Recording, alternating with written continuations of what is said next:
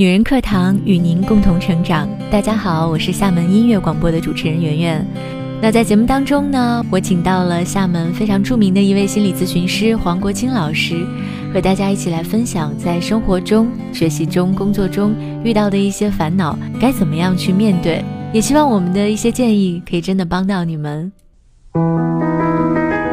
在城市中，有多少是属于你的记忆？是因为一个人爱上一座城，还是因为一个人离开一座城？你的烦恼牵挂，在这座城中是否无处安放？我愿倾听你的心事，把收获的快乐与你分享。特邀嘉宾：著名心理咨询师黄国清老师。我们在你身边。欢迎大家在这个时间呢给我们留言，来说一说最近呃困扰你的事情，或者有什么烦恼，都可以跟我们来倾诉。留言的方式呢，我的微博九零九圆圆，微信公众平台圆圆源源不断的圆。我们先来聊一下，就是现在有越来越多的人为什么要保持单身的原因吧。嗯。就是我们有一颗永远都是喜新厌旧的心，永远都没有办法在一个人身上满满的去停留，就是拥有满满的热情。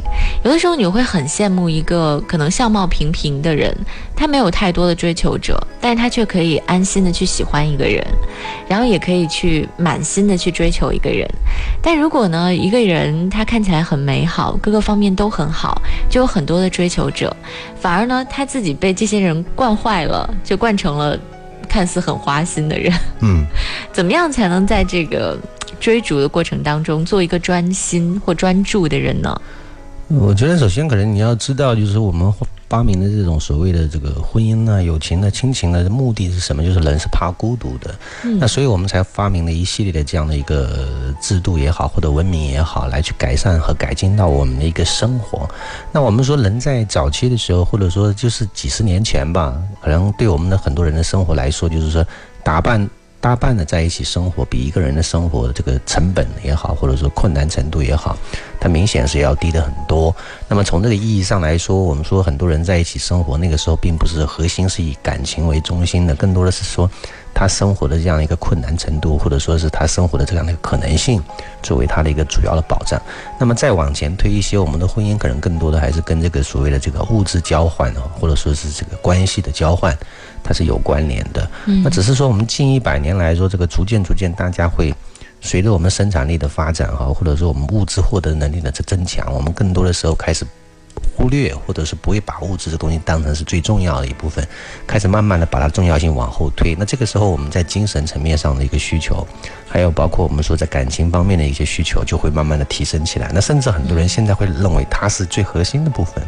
那所以现在就出现什么情况呢？就是我们在经营到婚姻的时候，或者说经营到感情的时候呢，我们可能更多的。不是把这个物质看成是唯一的一个要素，虽然它很重要，甚至会觉得说，当我们自己拥有很强的物质控制能力的时候，我更是会把精神方面的这个需求当成是很重要的一个地方。这是我们说的第一个哈原因。所以现在很多人对于婚姻的这种所谓的恐惧也好，或者说是为了将来的生活的这个保障也好，为了这个点去结婚的人。还是有，但是呢，这个人数在慢慢的在减少。更多人会强调说，我们婚姻或者爱情当中一种叫质量的问题。那这个质量可能就需要说，我们在精神方面的这个地位也好，或者说我们的能力也好，它是对等的。我们会希望能够跟一个跟我们可以内心交流的人，能够在一起去培养一种感情，或者是交流我们对世界的一种看法。精神上面是要有共通的。那这样的话，往往是比较难。为什么比较难？就是说我们。需要找到这样的一个人，能够跟自己很很，呃，很合适的。我们按照数学家或者心理学家以前做过的统计来说，他需要一些次数，就是我们可能需要跟一些人去接触、连接之后呢，才有可能得到一个。比较贴近你的这样的一个对象啊，所以六到八次啊，或者八到十次啊，有些人可能一辈子你都碰不到，这是我们说比较遗憾的地方哈。嗯。那还有第三个，我会觉得说，现在这个网络的时代呢，极大拉近了人和人之间的这个距离。那我们在寻求异性或者寻求对象的这种困难程度在降低。那这个降低的过程当中，就意味着说，我们有很多挑选的机会，或者说我们可以拥有了这个呃，同时跟很多人交往的这种能力，那这这个也必然会导致我们在跟别人相处的过程当中，我们的耐心在下降。嗯，那耐心下降的时候呢，因为感情这个东西就是需要用时间来堆起来的，需要不断的深入去去交流的，它是非常感性的一个过程。你很难说他是一个博士也好，或者是他有文化也好，这种人可能在生活当中跟你的感官。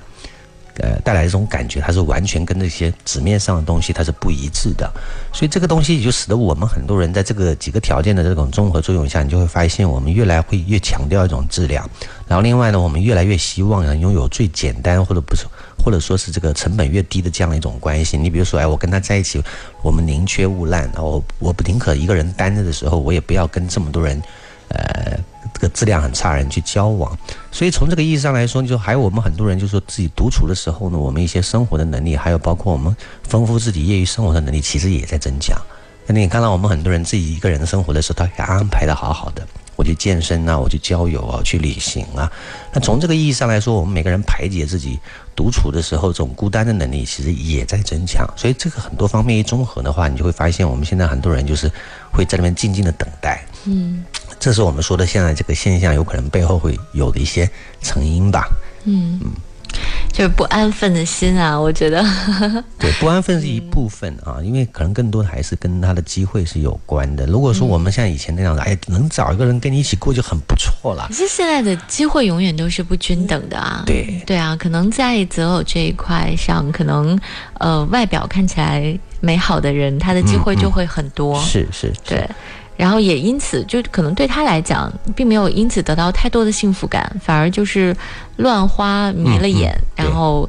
但是呢，对于就刚刚好的人，就外表可能平平，然后资质也平平的这种人，反而能够更很专注的去爱一个人。嗯，就是说，我们就发现说，他的饥渴程度刚好适中的时候，中等的时候，目标期待又不是最高的时候，中等的时候，哎，这种人他可能对待感情的态度呢，相等相反，他更执着的，更认真的，真的真的挺好的哈。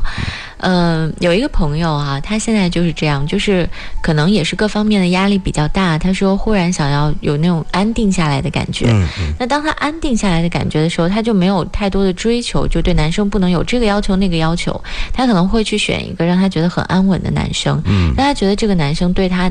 的感情是饱满的，就至少此刻是饱满的。是，他会觉得很有安全感。对，那然后呢，他也不需要去迎合这个男生做什么，嗯嗯啊，而是可以可能还真的挺任性去做自己。但这个男生身上确实没有太多让他觉得兴奋的点。所以就是说，看你要选什么啦。就是有的时候我们碰到一个异性的时候，我们疯狂爱上他的时候呢，我们会觉得说他身上带给你的这种期待啊、变化、新鲜的东西特别的多。嗯，那可能就意味着说这个变化是他的一个主主色彩，对吗？嗯。那如果说婚姻要持久的话，它需要的是一个什么呢？相似和稳定。那相似和稳定意味着它的变化比较少，或者它平淡的成分会比较多，但是它对这个体系的稳定性是有好处的。嗯。所以我不能说你现在挑了是不是你最爱的，这个其实不重要，只能说人生很多。阶段我们的需求的主需求啊不一样，是不一样的。你在年轻的时候，我就是希望有一种轰轰烈烈的爱情来燃烧自己啊，哪怕是什么什么，我们都可以忍受啊。但是呢，你发现一旦有了这样一个体验之后，你以后不会再。一而再，再而三重复体验这样的一个过程，因为什么？因为我们人是喜新厌旧的。当这种这种动荡啊，或者说是带来的这个新奇的感觉，它已经过去的时候呢，我们可能需要另外一种满足，就是什么？安全。我就希望这种平淡的生活，每天能够预见到它很安全，我不用担心他明天会跟其他人打电话，我也不用担心明天跟大家去吵架。这些东西可能就是我们每个人的经历过的时候呢，内心他会做出的一个选择。嗯。所以有些人他为什么还是一直在不断的寻找？因为他，我是觉得说他这个这方面的需求。还没够，对吧？他还没有转化，还没转化，他还不够，他觉得说还我还想再去体验这种东西。那有些人就觉得说，哎呀，一到两个这种已经很难受了，天天这样的吵争吵啊，或分离啊，或者是猜忌，他已经受不了了。我干脆找一个可控的、安全的，对吧？这就是说每个人的需求不一样，是。就我觉得其实就是每个阶段，然后你在说服自己，对每个阶段，然后你的想法不一样，你身边的出现的人也不一样，嗯，就就是就是开玩笑的说，你跟谁在一起，你最后都会后悔；但你不跟谁在一起，你也会后悔，对。所以没有最好的答案，就是当下你想要的那个东西是什么，这个是最重要的。啊，这个这个真的就是，你内心当中有一股坚定的力量之后，也不要再去跟别人做任何的对比。你哎，这真的有点像赌注哈。因为对比，我觉得是年轻人的一种特性的，因为在这个阶段，他很想证明自己的这个好，嗯，所以他各方面都想去标新立异，想跟别人去做个比较。我练人要找最漂亮，我我的我这个工资水平要最高，我要我要最快的发家。他充满了很多的对比，然后对比的背后其实就是一个青春期的一个命题问题。什么命题？是证明自己的价值感的问题。但是你再到过跨过这个年龄的时候，你发现对很多的证明，你现在已经是不太在乎的时候，你更强调是能够慢慢的去体味生活带来那种一种好，他不需要在这个成绩单上面需要多少多少分，这个东西可能已经不吸引到他了。所以，我们每个人他就是这个需求的满足呢，他会有个定量的，或者说是我们每个人。都会经常说叫酸甜苦辣咸，对吧？嗯，你苦了吃多了，我没有人会觉得说他要一辈子吃苦，他可能会说我要吃点酸的，吃了酸到一定程度的时候，他觉得够了啊，我想吃点这个这个这个这个辣的。这就是我们说每个人他内心当中他相对来说的这个需求呢，一旦满足了之后呢，他就不会一而再再而三的去钻进去。嗯，对，人是这样的，人到最后呢，就是对生活当中的欲望会越来越少，越少，都都经历过了嘛。对对对对对。好，那其实呢，我看到那个就上海的单身啊，情况是因为自己都太傲娇了，嗯，就这个情况还是蛮多的。对，确实就是有很多特别优秀的人，看上去完全没什么问题的人，嗯，就是各方面都是各种加分的人，他是单身，甚至最后他找的那个伴侣，并不是大家觉得很般配的，就是这个原因，就是因为自己的骨子里太傲娇了。是，然后另外一个，他们这些优秀的人又又有一个致命的缺陷在哪里呢？因为优秀的人，他们都。都是时间不够用的人，他们都是要专注做好自己的事情的人，他不希望妥协到另外一个人，这也就使得他们在跟别人相处的时候，既希望别人优秀，又希望别人能够围绕着他来进行，那这就是个矛盾点。对对，是的，是的，这是一个很难很难调和，对，很难调和的东西。嗯，即便是可能两个看起来很般配或很优秀的人在一起，他们也不一定相处的好。对，就像我们上次看那个《我的前半生》里面，季东跟他的那个唐晶的那个爱情，就是典型的例子。两个都是很要强的人，要去证明自己很好的人。那这样的话，我们就不可能为对方去妥协到什么东西。相反，跟我们一个不一样的，可以弥补到我们另外一部分东西的人，我们会觉得，哎，他跟我们相处是非常好的。你事业上我来证明就好了，生活上你来证明就好了。我们俩在一起就是一个非常完美的过程。我们不需要老在同一个地方去竞。争啊，去去去干什么冲突啊，类似这样的东西，就像陆小曼跟王庚的爱情一样。对对，你你觉得像王庚那样的男生，你有什么挑的吗？所有的优点都被他占了，是。而且在那个年代，他他站到那么的高峰，对。所以你觉得，所以陆小曼背了很多骂名，对吗？嗯嗯。可是他内心追求的确实是一股热烈的爱，对，嗯。这个也真的是，哎，反正这是自己的事情哈，可能别人对你再多的评价都没有办法说服你。这个世界的美好是很主观的，就是你看到的，别人看到的说，哦，他身上堆满了优点，到处都是闪光的东西，可能在他眼中是一文不值的，他认为这个东西是根本不重要的。对对对对，是，嗯，呃，Kerry 他说想问一下黄老师，现在自己是一名初三的学生，要怎么样才能更好的备考呢？平常手机该不该被没收？我觉得，如果你到这个阶段还去关注手机的话，我我恰恰会认为说，你现在对目标是不明确的。就是目标是什么？目标是在我们这个阶段，像生命的东西一样，就它是唯一要我们投入全力的东西。那这个时候，你还要兼顾到其他方面东西。我觉得说，第一个，你这个没有全力的去冲刺。首先，态度上我我不太认同。这个手机不没收，那手机没收了，你的生活会发生什么改变呢？你的主要任务就是在读书嘛。嗯。我们的现在这个应考制度，其实说白了就是。你的这种大量的练习是最有效的应考这个制度，那你有有多少时间去刷题呢？那如果你的刷题的时间都来刷手机的话，怎么可能会提高起来呢？所以昨天我听了一个鸡汤文，跟我女儿也分享了一下，我说这个落后的人他们都没有放弃，然后努力的人还在不断努力，那我有什么理由停下我的脚步？所以我觉得你要思考这样的一个问题，在这个千钧一发的时候，或者说你最后年背水一战的时候，那些。非常不重要的东西就该舍弃。为什么舍弃呢？因为要把你所有的精力投入到这个上面来。这是第一个，我觉得态度上是要这样子。第二个呢，初三年的这种东西呢，更多的不能像初一、初二那样读书的方式，要改变一下。因为这是整个系统的一个读书的过程和复习的过程，所以你要有机会的话，把这个所有的知识要去串一串。就是我们对这个整个知识要做一个稍微稍微的评估。那这个阶段不能够再说。哎，我把有限的资源放到了有限的分数上，就那个突破不不高的。比如说，你数学已经达到一百四十多分，你要达到一百五十分是没有太大意义的。那还不如去针对到你这个其他科比较薄弱的，比如说我的这个政治可能考七十多分，那我能不能突击一下变成一个八九十分呢？这个进步的幅度就非常大。那这个时候我们说利用到一个所谓叫短板效应，你就要看看我这个科均衡的过程当中哪些科。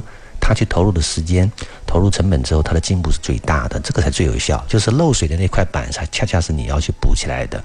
那这是一个部分，还有一个部分，我会觉得说，可能要跟紧老师的步伐。我还是那么相信，所有在抓这个初中、初三的年龄这些老师，都是相当有经验的。你很多的学生其实学得好学不好，我们还很多的学生在外面去补课。我个人认为，如果能够在学校跟上老师步伐，人是不需要去补课的。就这个时候，更多的还是要关注老师给到我们的一个建议是什么。第三个部分，我会觉得说，大部分的考试，现在的考试更多的考试的全面性，全面性就要求是你要均衡的，它的点要是分布的很均匀的。所以基础性的东西，我觉得你反而要花很多的时间去弄。嗯，什么叫基础性的？就是你不要好高骛远老，去做难题，好像证明自己很厉害，这个不重要。重要的就是说，把你的这个所有的注意力放到那些我还没有覆盖到的一些基础的部分，去打好这部分的基础。那有有空的话。有精力的话，去刷一两道题，去提高一下应考的这种感觉就可以了。不要把太多的时间花到那些难题上，因为在一张考卷当中，难题的比例是很少的，对吧？而且是按步骤给分，你即使没答出那个正确答案，也不会完全给你扣掉。所以我觉得这些考试的技巧也好，或者应对思考，你要清内心要很清晰。然后初三那年的时间要有限，要把珍贵的资源发在那些突破性更强的那个那些点上，有可能取得成果会更大一些。现在大家面对的问题都是不够专注的问题。对对对对对对，就无论是工作、学习，或者是呃爱情，都是一样的。所以要舍得，嗯，要要有舍才有得。对。而且现在其实手机确实占用我们太大的太多时间了。你不去玩游戏的话，也是跟别人在进行人际聊天。有很多学生打开来之后，跟其他人一直在聊天聊天，那消耗了非常多的精力。真的真的，你会发现，其实每天你获取的这些碎片式的东西，分享完就完了，就过眼云烟。是。甚至连昙花一线都达。不到这个境界就没有了，对，而且很没有意义，没错，真的很没意义。所以作为一个学生，精力最旺盛的时候，对，真的要给自己多积累一些知识，嗯，对，以后你一定会会得到收获。你要站到足够好的平台上，才能看到足够远的地方。所以我觉得还是在目前的中国的这个教育制度下。参加高考，学好了大学，我觉得这还是一个特别正确的道路。对对对，去拼搏一下嘛。嗯，好，那我们今天就聊到这儿吧。谢谢黄老师。哎，我们下周再见。好，下周再见。那我们节目之后联系黄老师的方式，欢迎大家拨打五二零二幺八幺。嗯，好，谢谢大家收听，下周再见。